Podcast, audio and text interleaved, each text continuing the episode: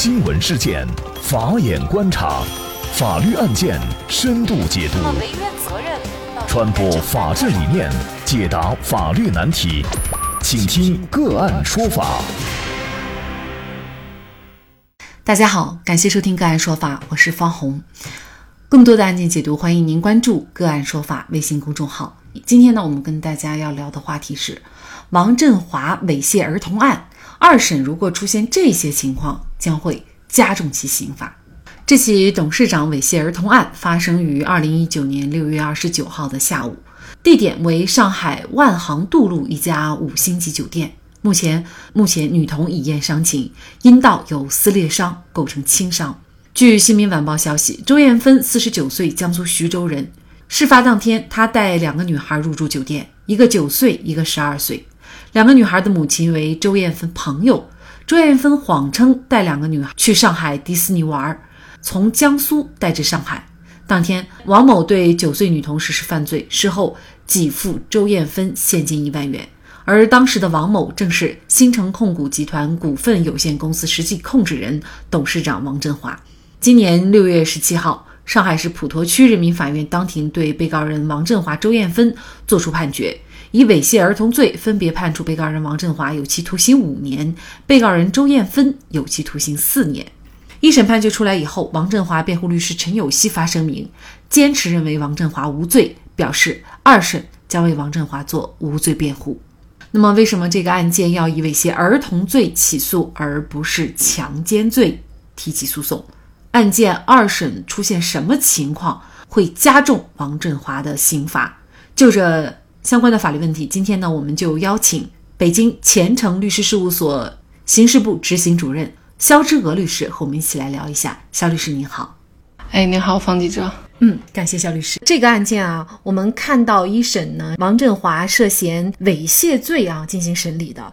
那可能我们有一些民众不明白，为什么是猥亵罪而不是强奸罪呢？案件的事实可能我们每个人都不是非常的清楚，到底当时两个人之间发生了什么。那么为什么这个案件就要以猥亵罪而不是强奸罪提起公诉？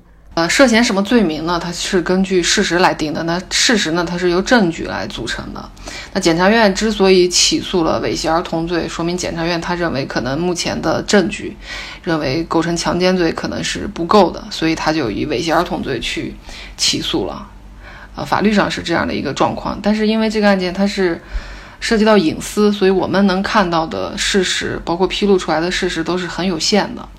所以在这种状况下，检察院可能是基于证据认为啊强奸罪不构成，所以他以猥亵儿童罪的这个罪名来提起公诉的。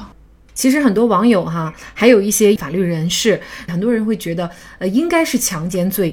那么猥亵和强奸在具体的案件认定当中到底有什么区别？这个案件的王振华又有没有可能会涉嫌这个强奸罪呢？我们在案子判了之后，我们看到法官他接受采访了嘛？法官接受采访的时候表示是这个案件没有性器官接触，所以不是强奸。但是王振华是实施了猥亵行为，他是这么说的。那法官这么认为，辩方现在也是做无罪辩护，说明证据可能是有一些问题。但证据到底是怎么样，其实我们是没有办法知道的。如果啊，在这个案件中，有证据证明王振华和这个女童有过性器官的接触，那其实就应该以强奸罪论处的。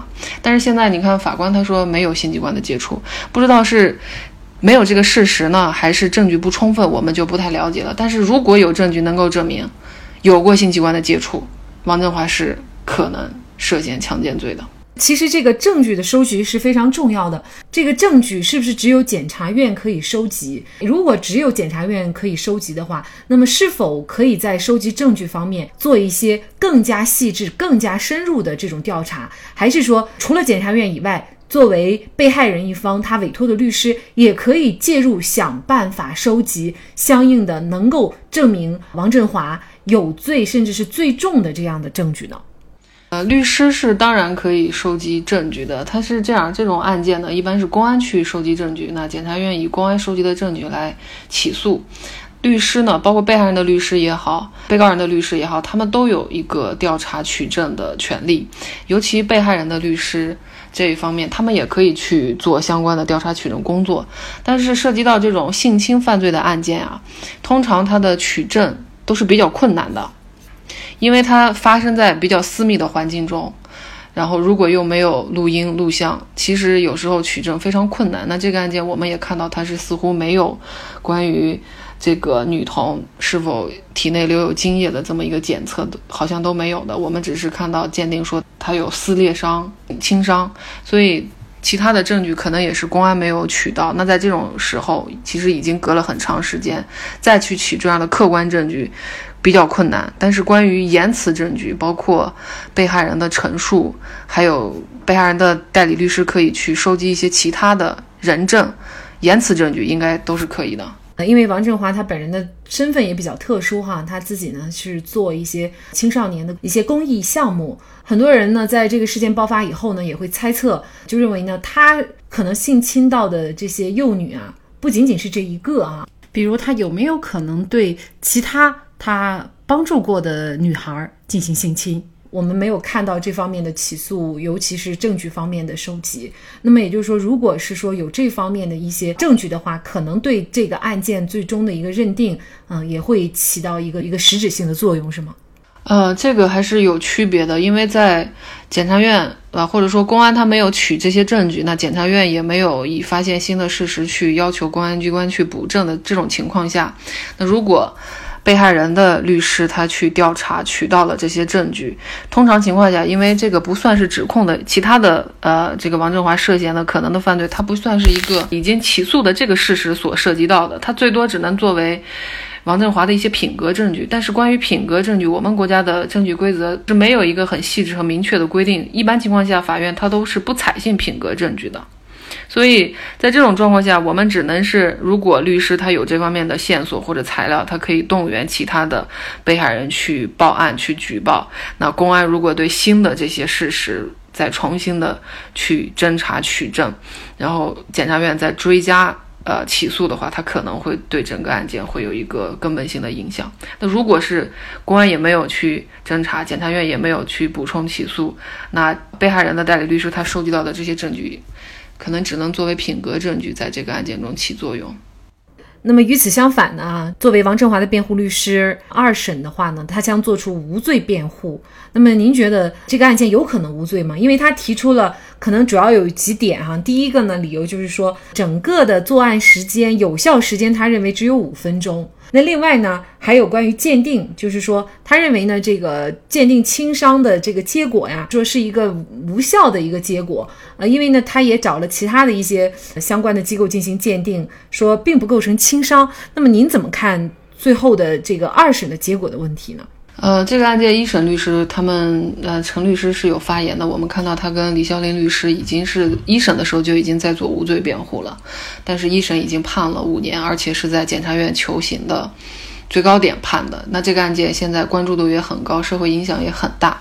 那从披露的这些信息来看，我觉得二审无罪的可能性很小。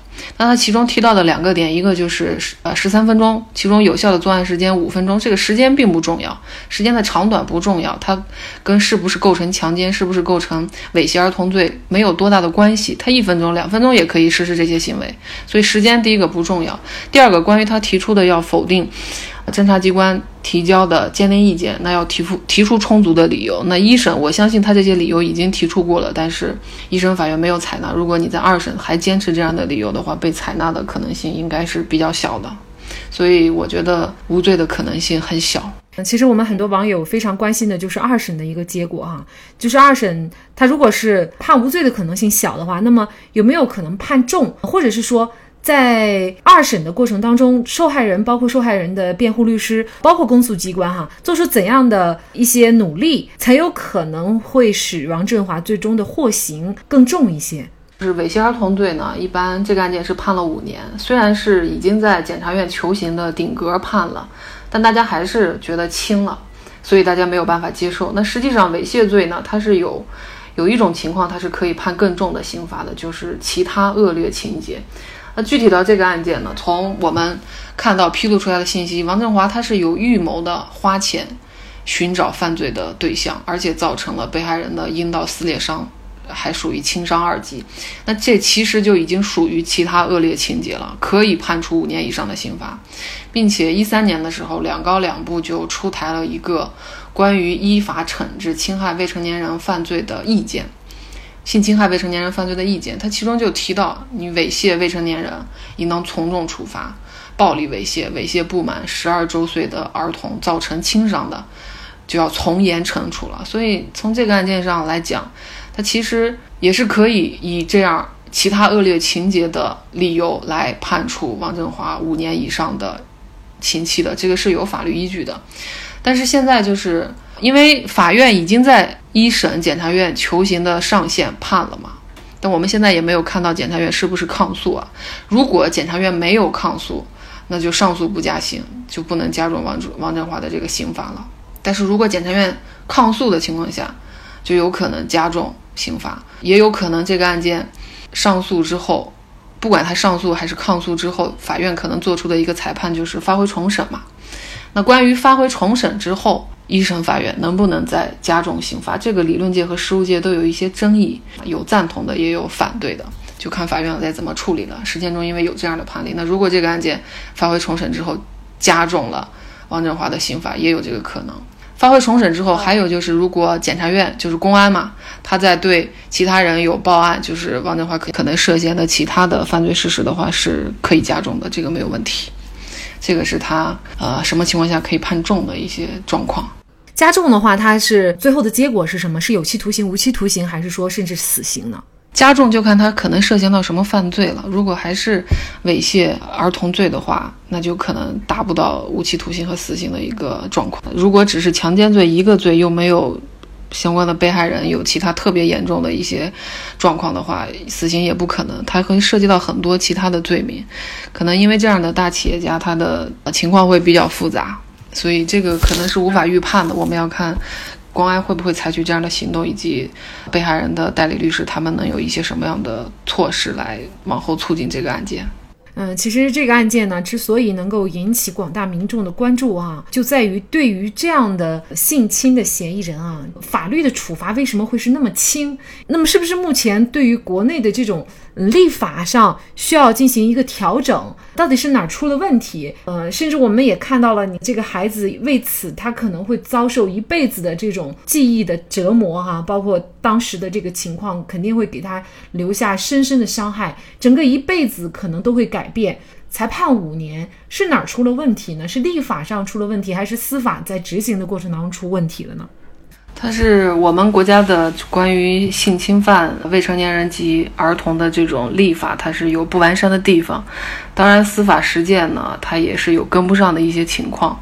那我们现在其实这种改进，呃，从立法和司法实践方面都可以有所举措的。当然，我们也认为对性侵儿童的案件应当采取零容忍的一个态度。那至少从立法上呢，它有三点是可以完善的。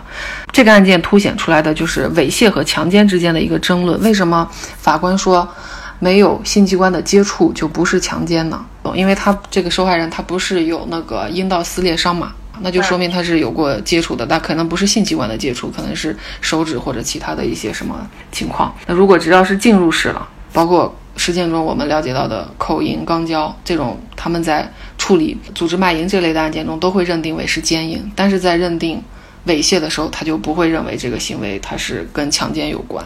所以，如果你把这种进入式的口交、肛交或者其他的一些东西造成的这种性器官的损害认定为是奸淫行为的话，那这个案件他就可以定强奸了，就可以认定为他是以强奸罪来提起公诉的了。不会出现为什么这样的情况会以猥亵罪起诉而没有以强奸罪起诉，就不会出现这样的争论。